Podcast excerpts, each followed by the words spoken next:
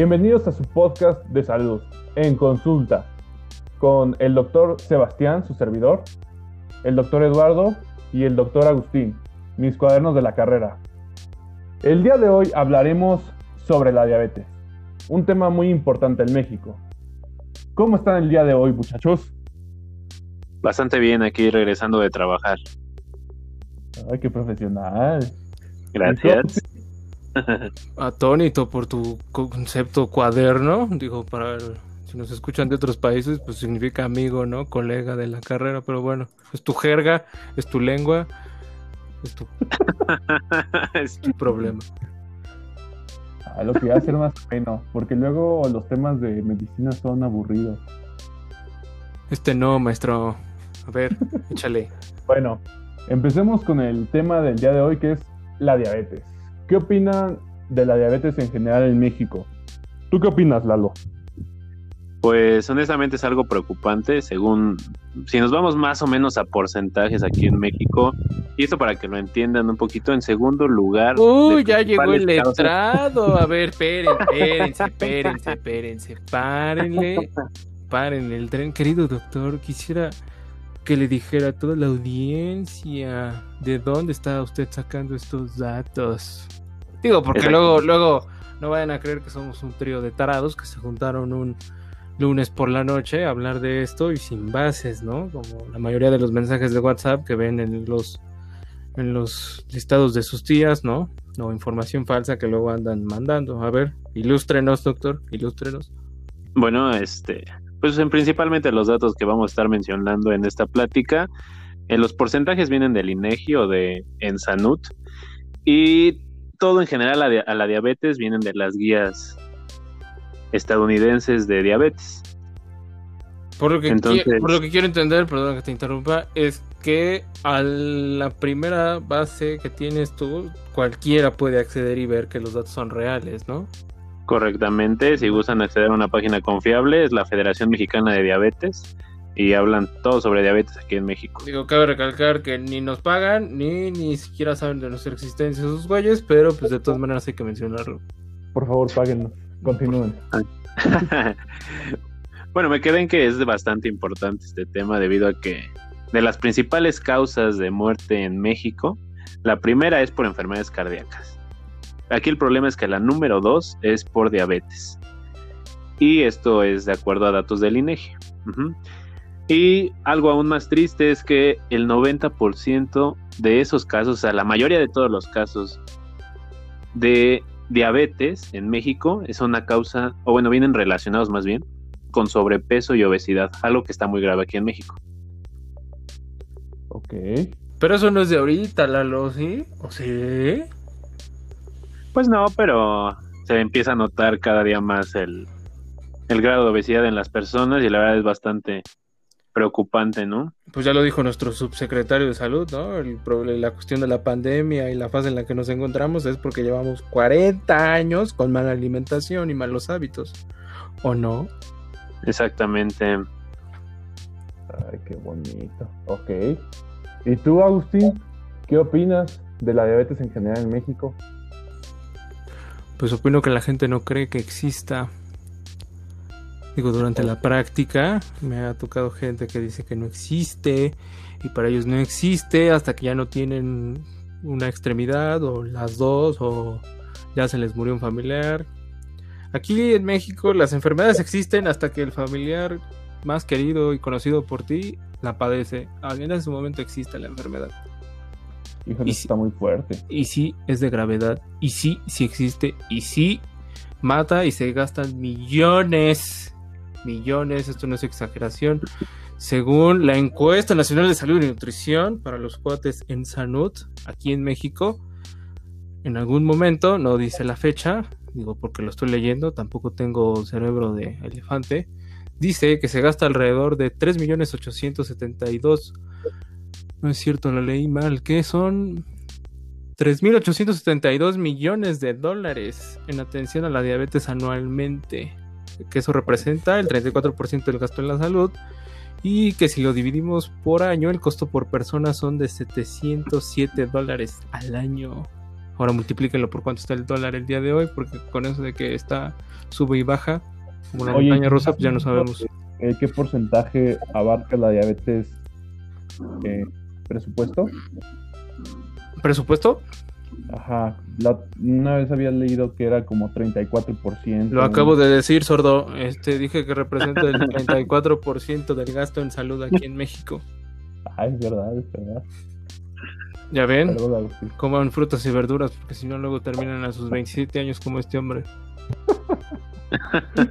está bien, está bien. Ok. Ah, ¿Y cómo es la situación con los pacientes con diabetes? Porque como lo que acaban de mencionar, mucha gente no cree o también lo, ya lo dijeron de que les llegan noticias y dicen, ah, la diabetes se puede curar con esto o con cirugías, me ha tocado también escuchar eso. O la clásica, yo, la verdad, no uso insulina porque me voy a quedar ciego. ¿Ustedes qué opinan al respecto? ¿Cómo ven la situación con los pacientes?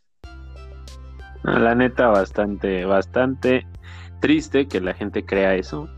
En primero, porque ningún médico, bueno, eso creo yo, espero hablar en general, buscaría afectar a una persona y menos mandándole medicamentos que le harían un daño en su salud, ¿no? Y pues hacerle entender a la gente que la insulina es de los mejores medicamentos que puede existir en la diabetes, ya que cuando están muy descontrolados, los ayudan a volver a regresar a un control. ¿O tú qué piensas, Agustín? Bueno, tú que eres un poquito más fuerte en este tema. Ay, cálmate, fuerte. No, déjenme decirles que sí, Agustín es una persona muy dura, muy directa.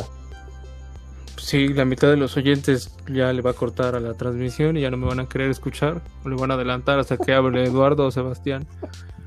Pero yo creo que los pacientes se quedaron en una época de desinformación, pero la culpa también la tenemos los médicos por querer ocultarle cosas a los pacientes muchas veces. Y ojo con lo que estoy diciendo, no es porque se les omita información, simplemente no les decimos la información para que sea comprensible, entendible para ellos. Y por eso se hacen los chismes. O sea, ¿tú crees que hay un problema de comunicación entre el paciente y el médico? Desde siempre. Esto no es de ahorita. Porque entonces, si, no, si, si esto no hubiera, o sea, si no hubiera este problema de comunicación entre el médico y el paciente, entonces, ¿por qué le harían más caso a los mensajes que les llegan de repente o le hicieran más caso a la comadre o al amigo o al que ya lo padeció y al que hizo que al médico. Híjole, sí, tienes un punto, la verdad. Ok, pero ahí metes un punto sobre la paciente. Sobre el paciente, maestro. Sobre el paciente, perdón. Pero ¿qué te parece la, los doctores que cuando acuden a consulta a los pacientes y buscan respuestas, el doctor lo único que hace es de lejos mandarle su medicamento y decirle váyase señora porque no tengo tiempo. Por eso es, o sea, estoy tocando las dos partes, Eduardo. O sea, no, no, no, les estoy echando la culpa a ellos. Ellos no estudiaron medicina, ellos no se saben el Harrison, ellos no duermen, ¿no? Ellos, no, ellos no se limpian con la bata. Digo, digo, o sea, a, lo, a, lo, que voy es que no, la, culpa no es de ellos, es de nosotros. Y muchas veces es porque se ha perdido ese contacto que se tenía antes. Ya es muy raro el médico, digo, espero estar equivocado, pero por lo, por lo que yo vi durante el internado y el servicio, pues ya es muy raro el médico que se detiene, explica, este, trata de que el paciente se vaya pues, con las menores dudas posibles, ya todo lo quieren de lejos, rápido pues como se dirían aquí en México, ¿no? En chinga, y pues si entendió, entendió, y si no, pues qué bueno. Híjole. Sí, la neta. Es una complicación, eso sí es algo muy complicado. También por el tiempo, ¿no?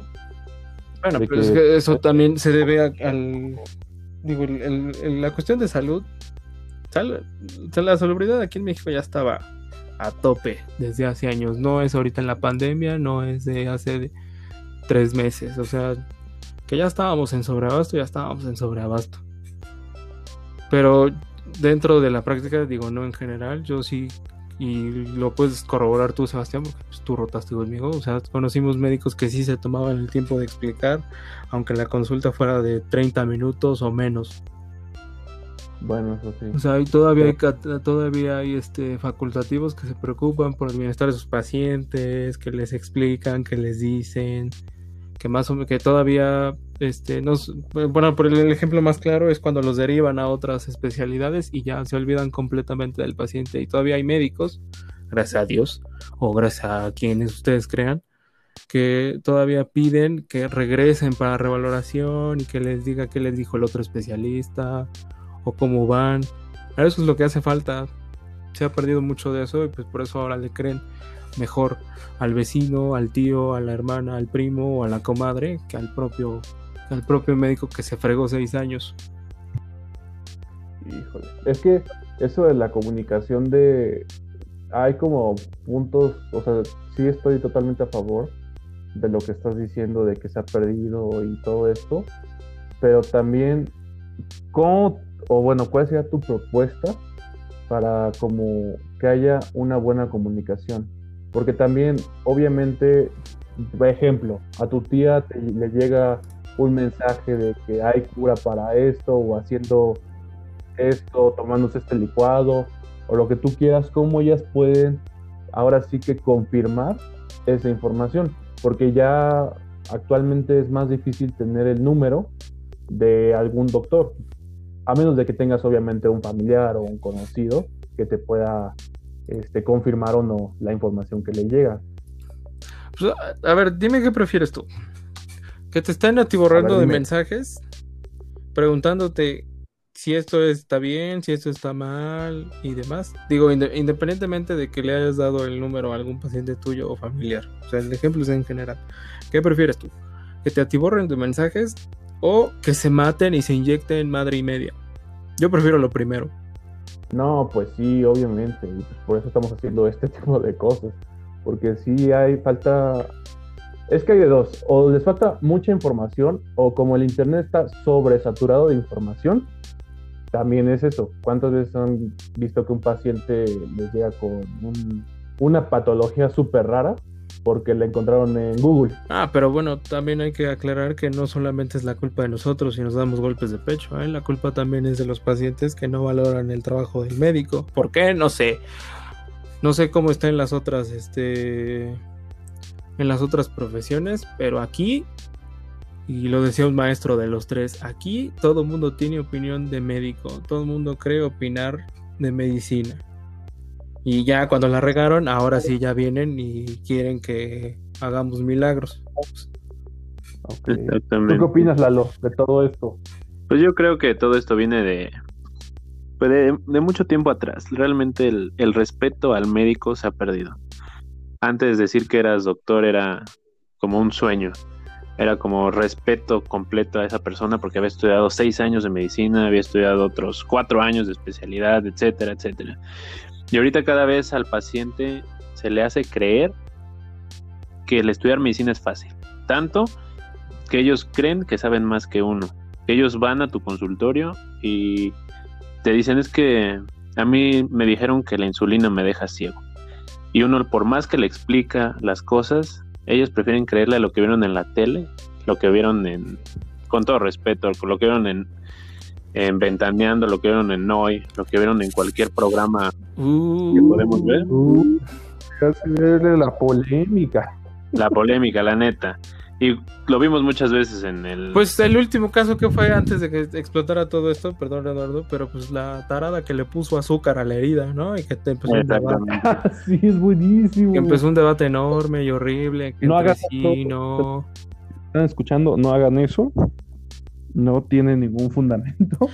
Ah, que conste que había, que conste que había médicos que estaban defendiendo la postura y dijeron que sí, pero al fin y al cabo, al, final se demostraba que el artículo no tenía bases, no estaba bien fundamentado, ni nada por el estilo. O sea, la, la opinión general de todos, que, o sea, yo creo, porque después de que dejaron morir eso, fue que no lo hicieran. O sea, eso es una tontería, embarrarse azúcar en una herida provocada por la misma diabetes. Exactamente. La verdad es que está muy simpático el video. Por eso cuando yo vi pensé que era la verdad de, broma, de esos memes, pero ya cuando vi que sí era real en una televisora. sí, sí, sí da como... Sí es curioso cómo actúan, ¿no? Pero bueno. Por eso yo creo que lo más importante... Ajá. Ah, perdón, perdón. Por eso yo creo que lo más importante es buscar sentarse con cada paciente y tomarse el verdadero tiempo de platicar con ellos. ¿Por qué? Porque de esta manera ganamos la confianza de ellos, les demostramos que nosotros lo que buscamos es su bienestar y de esta manera ellos también nos entregan su confianza y de esta manera ahora sí que está la comunicación médico-paciente completa, ¿no? Ellos nos hacen caso, nosotros buscamos su bienestar y mantenemos una relación bastante formal en cuanto al buscar su salud por completo, ¿no? Yo lo llegué a ver en el servicio una paciente se llegó diciéndome que ella jamás iba a usar insulina. Ya con azúcar muy alta en la sangre, ya este, había ido al hospital varias veces. Tiempo, tiempo, tiempo. Antes de que continúes, recordemos que este podcast es para gente que no es médico. Si tú eres médico y estás escuchando esto porque no tienes nada mejor que hacer en la noche y sabes mucho y sabes, crees saber más que nosotros, qué bueno por ti. Ojalá pases el nacional pero no vamos. ¡Qué mamor! No, vamos a. O sea, estamos utilizando términos en general para que todo el mundo entienda y que pues haya comunicación, porque si vamos a hablar de glucosa y hemoglobina glucosilada, pues nos vamos a quedar en chino en una parte y en otros pues nos vamos a entender a la perfección. Continúa con tu historia este, sátira y revolucionaria, Eduardo. Pues nada más para terminar, varias veces había ya acudido al hospital por problemas en cuanto a la diabetes, ¿no? Ya más adelante, si es posible y ustedes gustan, les daremos conocimientos más a fondo sobre la diabetes a ustedes como pacientes. Pero bueno, ella regresó conmigo y cuando regresó conmigo yo le expliqué poco a poco qué era la insulina y cómo funcionaba y que además lo más importante es que la insulina no es para siempre, porque los pacientes le tienen miedo a la insulina por esto. Creen que si se la damos es porque ya toda su vida se va a inyectar. Y sí es importante pues comentarles que es hasta que se controle, ¿no? Hasta que busquemos lo que es un control total. Bueno, a menos que sea diabetes tipo 1, ¿verdad? Ya ahí sí nos meteríamos más a fondo. Eso más que nada lo digo por, como dice Agustín, si está algún médico. Sabemos que hay diabetes que sí se tratan con pura insulina, pero ahorita estamos hablando más de la diabetes tipo 2 que se presenta en la mayoría de la población. Y también eso es un claro ejemplo de la desinformación. O sea, antes la insulina se hacía bueno, con base a los porcinos, entonces sí era necesario utilizar insulina toda la vida, pero ahorita la insulina que hacen es sintética. Entonces ya no hay esa dependencia del organismo a estarse inyectando pues, toda la vida, solamente es para control, como dice Eduardo, y posteriormente, pues es de acuerdo a la valoración de cada médico, quitarla, ajustarla o, desviarse a las otros otro tipo de algoritmos de trato que tiene la diabetes, ¿no? Sí, cada caso es individual y se tiene que valorar individualmente. Ahora sí que, aunque a su tía, a su comadre, a su compadre tenga un tratamiento, no va a ser el mismo que el de usted. Y también no debes de tomarse o inyectarse lo mismo que su conocido, amigo, vecino, porque cada caso es diferente, cada valoración es diferente, cada resultado del laboratorio es diferente. Entonces también es, ¿no? No se, no traten de adivinar o decir, bueno, esto se parece, tengo la misma enfermedad, no. Digo que eso es lo que también hacen, porque pues van a urgencias, ¿no? Digo, independientemente de la enfermedad de la que estamos hablando ahorita, van a urgencias. Ay, no, es que ya sé que me van a dar pues mejor voy y lo compro en la farmacia. Otra cosa que también nos está dando en la madre a nosotros, pues es el hecho de que venden medicamentos, a pesar de ser medicamentos controlados y con receta, los venden como si fueran pastillas. Entonces... Ah, sí, tengan muchísimo cuidado con eso, porque como bien dice Agustín, hasta los mismos vendedores de farmacias que no son médicos ni, químicos, o sea, cualquier trabajo es bueno, cualquier trabajo honesto es bueno, pero no son ni químicos, farmacobiólogos, no son ni médicos, no son, pues, muchas veces eran güeyes que estaban en su casa sin nada que hacer y buscaron trabajo. Perdón, pero así está la cosa. Entonces no tenían ni idea de lo que estaban, de lo que están vendiendo, o muchas veces no tienen ni idea de lo que están vendiendo. No, y qué bueno que mencionas esto porque algo importante que mencionarles a todos los pacientes que nos estén escuchando es que si acuden por un medicamento que les dio el médico y la persona de la farmacia les ofrece otro extra, ese no es necesario comprarlo, porque como dicen, ellos no son quienes para poder recetar algún medicamento. Ellos tienen como trabajo vender lo que es su medicamento de la marca de la farmacia, lo cual no Y es necesario comprarlo. Pero sí, tienen razón, hay muchos medicamentos, hay muchos problemas por esa misma razón, mucha resistencia a fármacos, entonces no, no se avienten esa, ese problema, ¿no? Más que nada. Pues sí. Bueno, y volviendo con otro, otro tema importante es, ¿cuál ha sido el mito más raro, más raro con el que ha llegado un paciente? Puta, hay un buen. Algo güey. así. Wow, esto es increíble. Pues a mí, entre su moringa y sus jugos verdes y no sé cuánta cosa más te ha llegado a ti, Lalo, o a ti, Sebastián, pero pues, son los únicos que me acuerdo ahorita y que todavía, digo, cada día me sorprende más la gente, ¿no? Pero ¿Tiene que ser solo sobre diabetes o cualquier otro tema? De preferencia de diabetes, pero si no tienes ninguno de diabetes, este, diferente a los que yo dije, porque pues creen que la Ajá. moringa baja la- la- el azúcar en la sangre, o que el jugo verde baja el azúcar en la sangre, o muchas veces, digo, y esto también para los que no solamente esta cuestión es médica, sino que muchas veces nos, nos tenemos que apoyar en un nutriólogo, en un nutriólogo, porque ellos son los que ponen las dietas. Digo, sí, nosotros sabemos y conocemos dietas especialmente para pacientes con diabetes, Pero no somos los expertos. pero no somos expertos, o sea, hay que saber cuándo derivar. Y sí, aquí es donde me crucifican y me, ay, es que se no sabe, Pues sí, pero no importa. Entonces, No, y técnicamente un jugo verde está bien, pero el problema es cómo se lo realizan la- pues, las personas, ¿no? Porque aparte de todas las frutas que conlleva más las verduras, le ponen azúcar. pues, Y ahí es donde ya no. Uy, te escuchara cualquier nutriólogo o un endocrinólogo, te, ahorita te crucificaría, ¿eh? Porque según Hoy se están impactando. se están infartando ahorita, Eduardo, ¿eh? Porque según las frutas no se licúan, no se tienen por qué hacer licuado, ni las verduras. Sí, una vez me dijeron. Pero este sí, en efecto. Bueno, a mí me llegó el caso más increíble. ¿Han escuchado los hueseros? Ay, Sí. Bueno, chequense esto. Había una señora que llegó con diabetes descontrolada, así a punto de irse al hospital, y me dijo que estoy descontrolada. Le dije, ¿por qué usted no toma ningún medicamento? Este, era muy probable que iba a resultar mal. Y me dice, es que voy con el huesero. La verdad yo jamás había escuchado que un diabético tenía que ir con el huesero. Generalmente o que les dolía mucho la espalda, o algo muscular, ¿no? Entonces le pregunté, ¿cómo, cómo que con el huesero? Y me dice, sí, es que cada noche tengo que ir con el huesero porque la luna te da como una cierta radiación para que actúe en el páncreas mientras presión. Y yo, wow, esto es una historia increíble obviamente le expliqué después que no, eso no era posible ni nada, pero me sorprendió mucho como esa habilidad de, lo de la luna y mm, ahí me quedé de, wow, qué padre. ¿Sabes, sabes, sabes dónde, dónde radica ese huesero? Digo, para ir y ver qué se fuma, porque que no, No, de verdad, que no friegue. está padrísima su historia.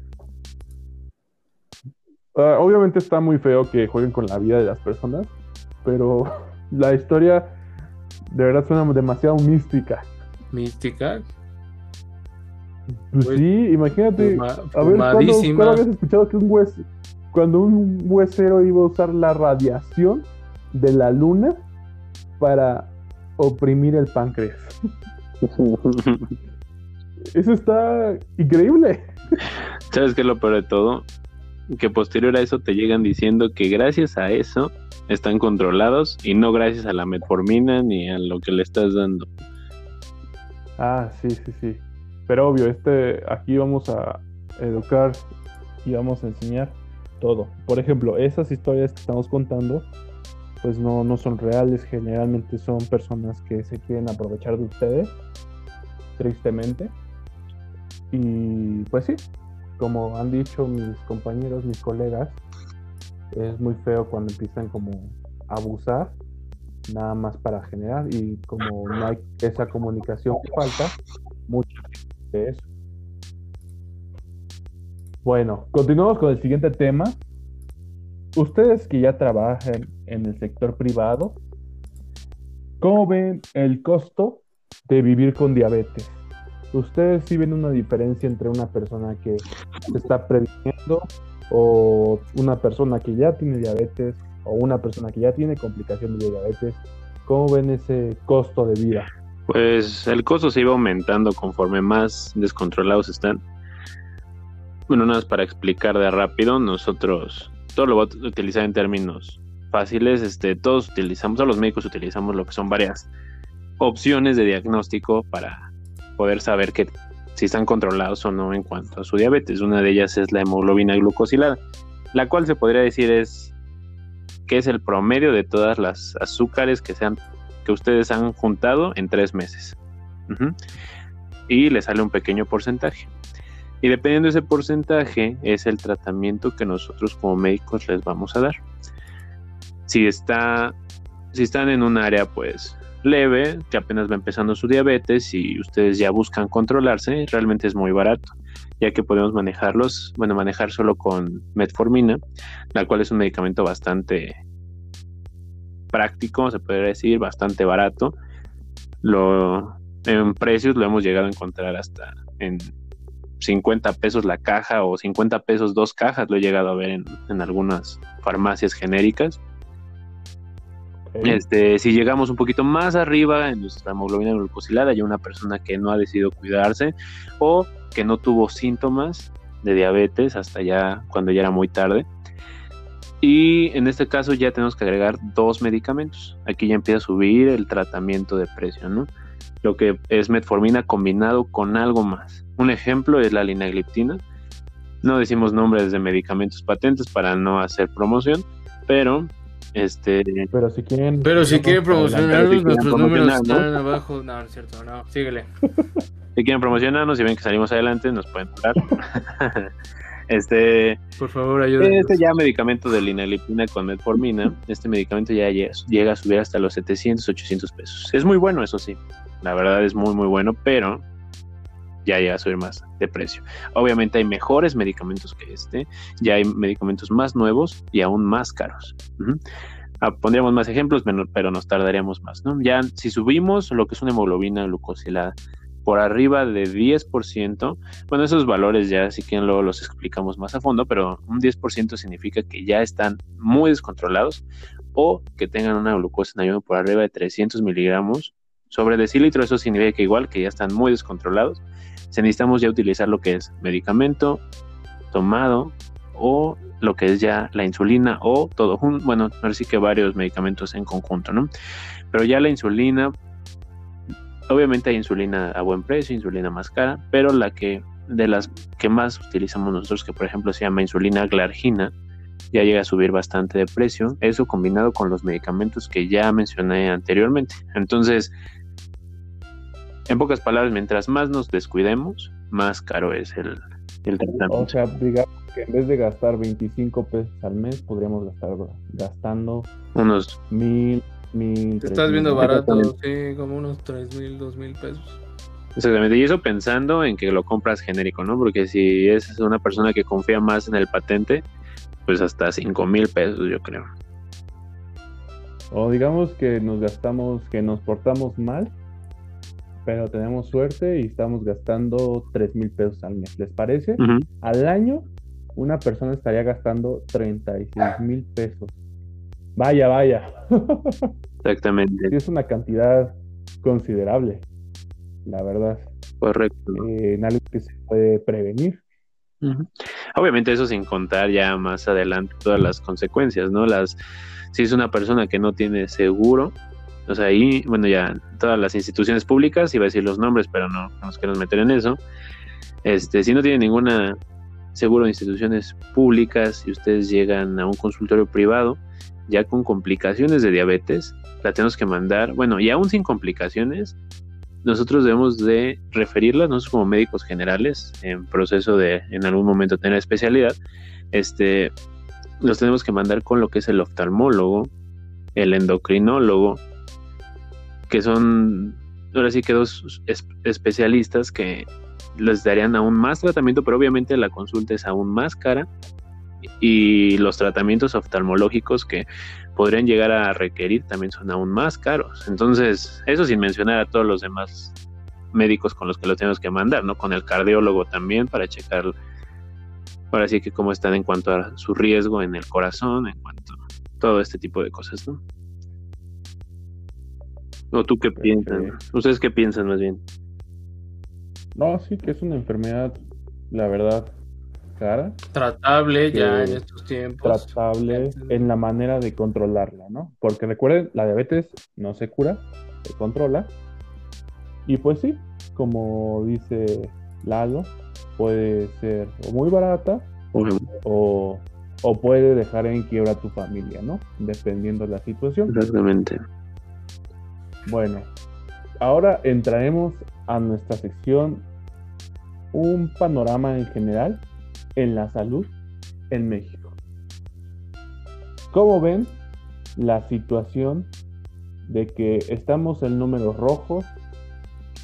Hay más fallecidos, más personas ahora sí que en hospitales por el famoso coronavirus, pero pues ahora sí que las, nuestras autoridades han decidido pues no como liberarnos, pero si saben que la economía necesita resurgir, asumimos el riesgo de pues que va a haber muchas personas que fallezcan. ¿Ustedes cómo ven esa situación? Pues lo podemos ver desde varias perspectivas, como lo acabas de mencionar. Desde la parte económica, pues creo que es bueno, ¿no? Ya hace falta volver a empezar lo que es la economía.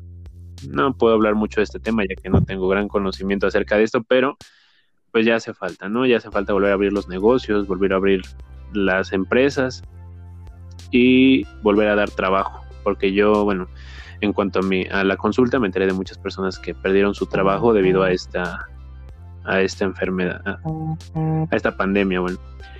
Y en cuanto a la otra parte, que sería el dejarnos salir ahorita, cuando nos encontramos en la parte más crítica de la enfermedad, de la pandemia, bueno, es por ejemplo, ahorita hablando de diabetes, pues es bastante riesgoso, ¿no? Ya que, como les mencionamos al principio de la plática, en México la segunda causa de muerte es diabetes. ¿Eso qué significa? Que la mayoría de los mexicanos son diabéticos. Entonces, si hacemos conteo de que la gran parte de los mexicanos son diabéticos, más que los ya, ya los están dejando salir con una enfermedad que uno de los mayores riesgos es la diabetes, entonces a mí se me hace un poquito difícil esa situación, ya que ponemos en riesgo también a muchas personas, ¿no? ¿Incongruente es la palabra que buscas? Tal vez sí. Incongruente. Aquí más bien la pregunta es, y no sé ustedes qué puedan responder ante ella, ¿es, ¿es una buena decisión o es una mala decisión? Pues mira. ¿Tú qué opinas, yo no soy epidemiólogo, entonces no sé.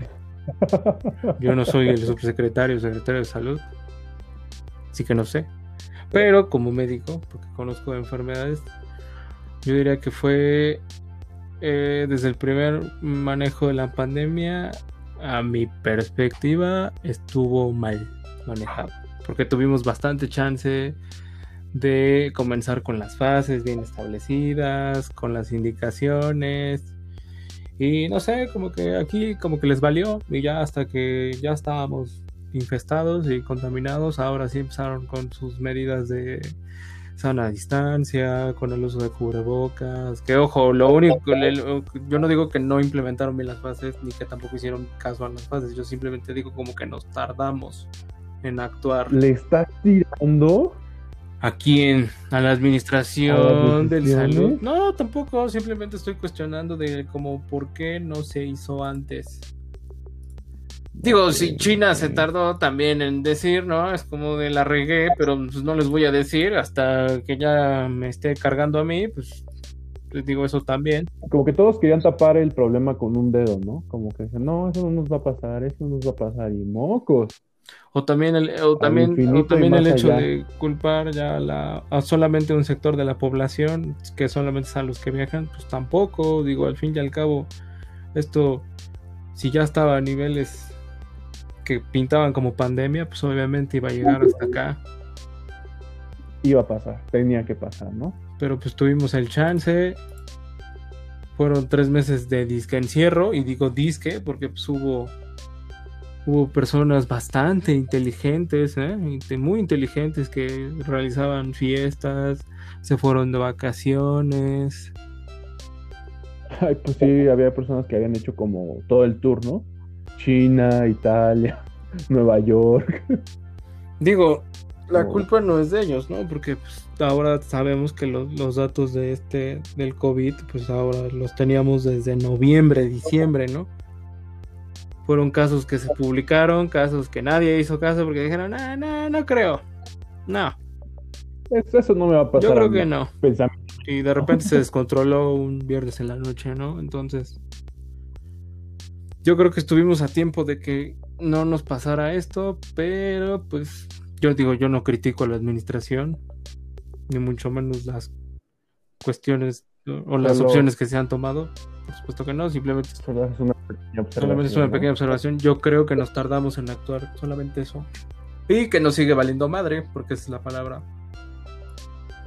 Pues sí, hay mucha gente que uh, entiendo la parte de que pues hay que seguir cambiando, entiendo la parte que hay personas que no pueden trabajar desde casa, pero también esas personas que nada más salen porque ya están desesperados, porque quieren ver a sus amigos, porque simplemente... Sí, nosotros, no, sí, nosotros no, no, estamos hablando de la gente que vive al día y que tiene que salir, nosotros no estamos hablando de esa gente, nosotros estamos hablando de la gente que pues gracias a Dios, a su trabajo, a lo que sea, tienen las posibilidades de quedarse en casa y pues no, creen que el virus no existe, creen que las cosas es invento del gobierno no sé qué fregados les pasa por la cabeza y creen que pues que es una enfermedad pues, mínima, que todo es inventado, que las muertes son inventadas, que los diagnósticos son inventados y pues no usan cubrebocas y van a fiestas y demás como el mensaje este que llegó en algún momento que se hizo viral, el que estaban armando una fiesta para que el 25 o 29 de mayo, ¿no? Una cosa así. Lo de Catepec. No sé, querían hacer este ah, una fiesta para ganar inmunidad. Ajá, pero tiene un término, ah, tiene un término, tiene un término específico que utilizó la OMS. ¿Cómo? ¿Inmunidad por ganado? Ajá, algo así. Inmunidad por ganado. Te lo juro. O sea, no sé si sea el nombre real. No sé. La verdad, no sé si eso exista. Unidad de rebaño, güey. Anda. bueno, aquí qué bueno que mencionas esa parte. Nada Pero sí existe, es, un fenómeno, es un fenómeno estadístico y es de forma indirecta. O, sea, sí, sí está demostrado que existe en una pandemia, pero no así, güeyes. O sea, no, no haciendo una fiesta. No, y menos en una enfermedad en la que aún no está estudiada esa parte. Güeyes, güeyes mis colegas, porque nuestros queridos oyentes no, ellos son bellos. Saludos. Obviamente si tienen alguna duda, por favor, déjenla en los comentarios. Y, o los temas que quieren que sigamos hablando, ¿no? Exactamente. Este, si pues quieren que este, hablemos más del tema, si quieren que nos debradillemos, si quieren un tema... Bueno, yo creo que nada más, para terminar, pero nada, repetirle ahorita que dijiste eso, a todos los que nos están escuchando, de que la enfermedad sí existe, sí existe, sí es grave. ¿Cuál enfermedad? ah, bueno, el coronavirus sí. Y la diabetes. Y la diabetes también existen. Este, son, bueno, son muy peligrosas. Bueno, ahorita hablando del coronavirus, es muy peligrosa, sí está causando muchas muertes.